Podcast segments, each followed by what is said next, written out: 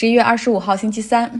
今天美国股市三大股指都在上涨，其中道琼斯指数还站上了三万点的大关。大家都把市场的这种热情解读为美国大选之后的不确定性，现在基本上都已经消除了。拜登已经宣布之后还会继续推刺激计划，为经济打气，然后财长也定为。耶伦，这也被市场视为一种确定性的利好。那么另外呢，好消息还有疫苗最快在十二月十一号会美国 FDA 批准上市。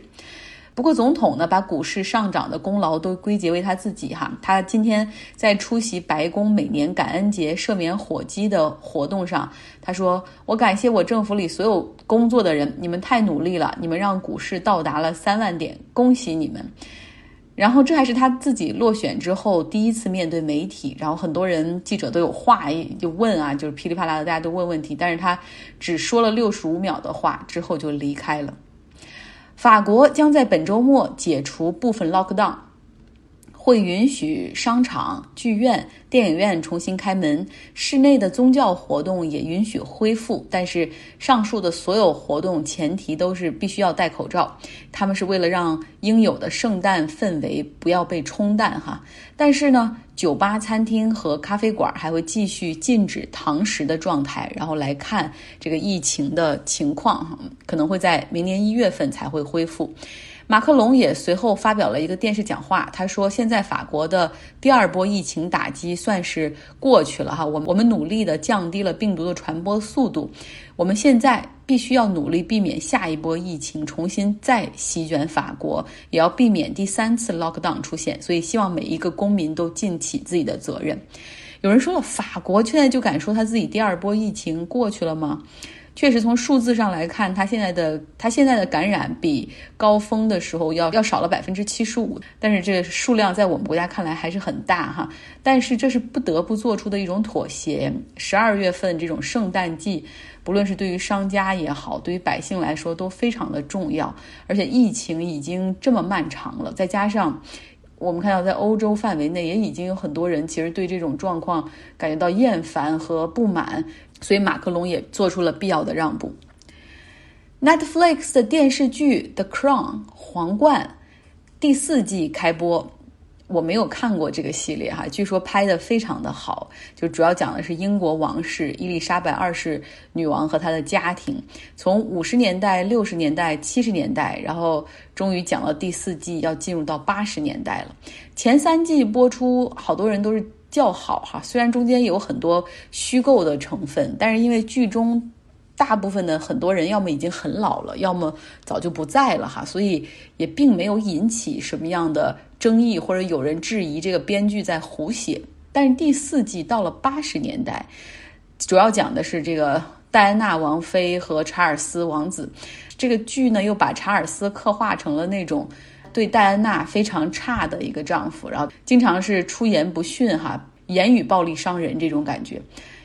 大家想象，这查尔斯有一天他会成为英国国王啊，这个剧就这样描述着他，让他原本就不高的人气可能变得更低。那么这个剧里刻画他们的感情和婚姻，然后这样的方式让威廉和哈里王子也感到不舒服。总之是引起了非常多的争议。这部剧的编剧 Peter Morgan 他说了：“啊，你们不要批评太多，这只是一部电视剧，又不是纪录片，大家观众们会理解的。说因为这个电视剧中肯定是有杜撰，为了情节的需要，但实际上很多观众是傻傻分不清哪些是虚构，哪些是现实哈，因为。”因为他们整个这个剧的制作非常的精良，道具以及宫殿的布景也很到位，甚至找的演员长得都非常的像，所以你说谁会真的会对着一个 fact checks，就是一边看事实，然后一边看这个剧呢？对吧？去找出中间误导的部分，比如说第四季的第一集就有一个大误导的部分，年轻的查尔斯带着他的女伴卡米拉来到啊英国。伯明翰宫和女王和家人这共进晚饭，结果他的长辈，也就是他父亲的亲舅舅蒙巴顿，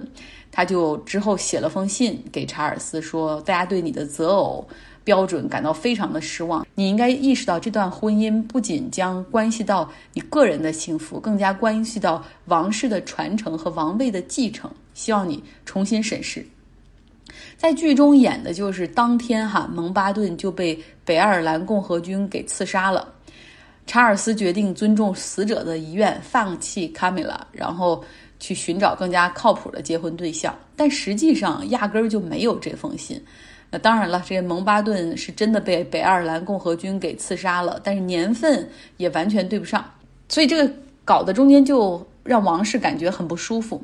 威廉王子的朋友也告诉媒体说，威廉王子和哈里都对这部剧非常的失望，因为这部剧扭曲了他父母的婚姻，然后以及剧中对他母亲，也就是戴安娜王妃厌食症进行了大量的夸大和刻意的描写，就让他们感觉到非常不舒服。本来呀，失去母亲对哈利和威廉来说已经很痛苦了哈。那么现在这段故事又会被重新搬上银幕，添油加醋的呈现给世界，然后更让他们感觉痛苦的就是找的演员真的长得非常的像戴安娜，唉，所以这部剧现在英国王室是很不很很不开心，很不满意。但是也许正是这些争议吧，会让很多原本不关注这部剧的人重新在网飞 Netflix 上面找出来看看。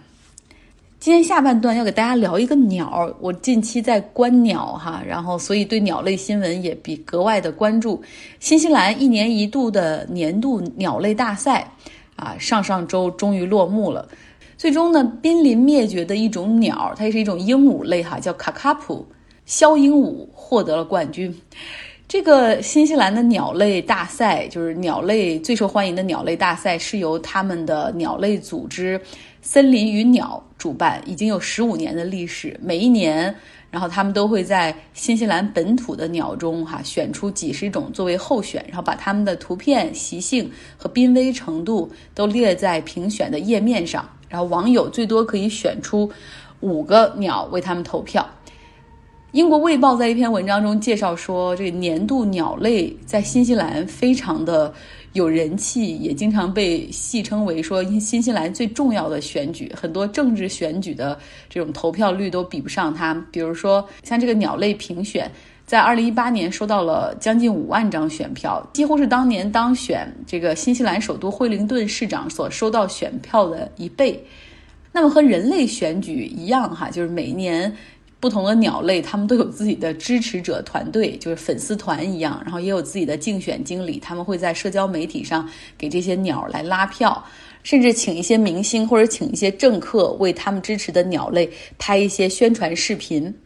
今年啊。为了不和新西兰大选冲突，原本在十月份举行的年度鸟类大赛还特意推迟了一个月，到十一月初举行哈。然后投票时间为期两周，总共收到了将近呃五点五六万张选票，是有史以来最多的一次。其中呢，这个肖鹦鹉卡卡普它得票率最高，最终当选冠军。然后亚军和季军是被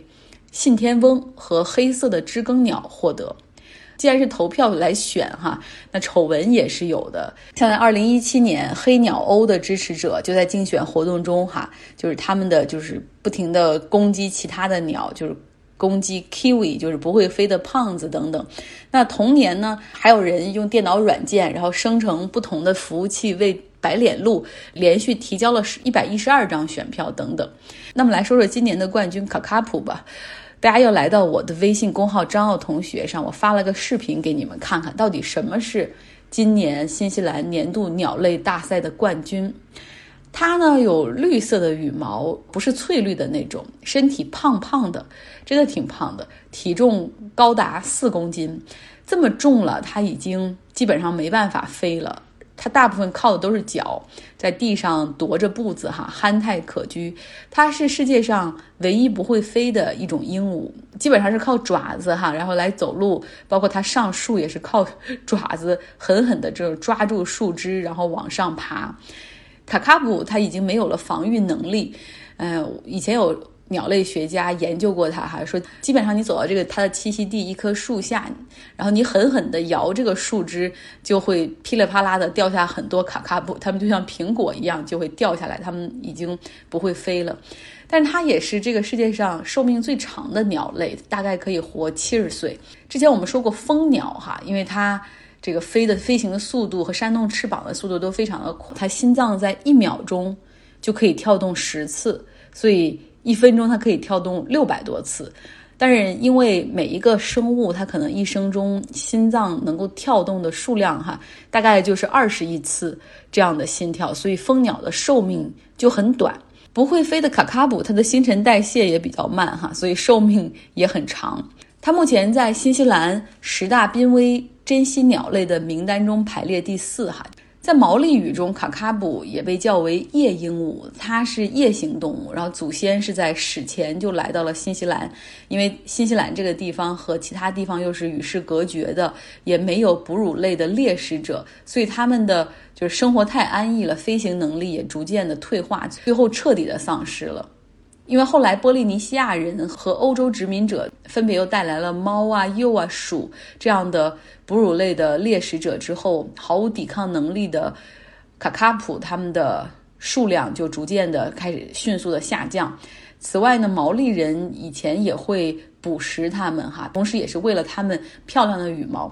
我我今天给大家传的这个视频，就是二零零九年一个这个生物学家斯蒂芬。弗雷他前往新西兰录制保护世界珍稀物种的电视节目的时候，然后有这么一段，当时和这个鸟类结下了一个有趣的缘分。节目发生的过程中，他们在观察这个卡卡布，然后这个卡卡布这种鸟真的是一点防备，对人类一点防备心都没有，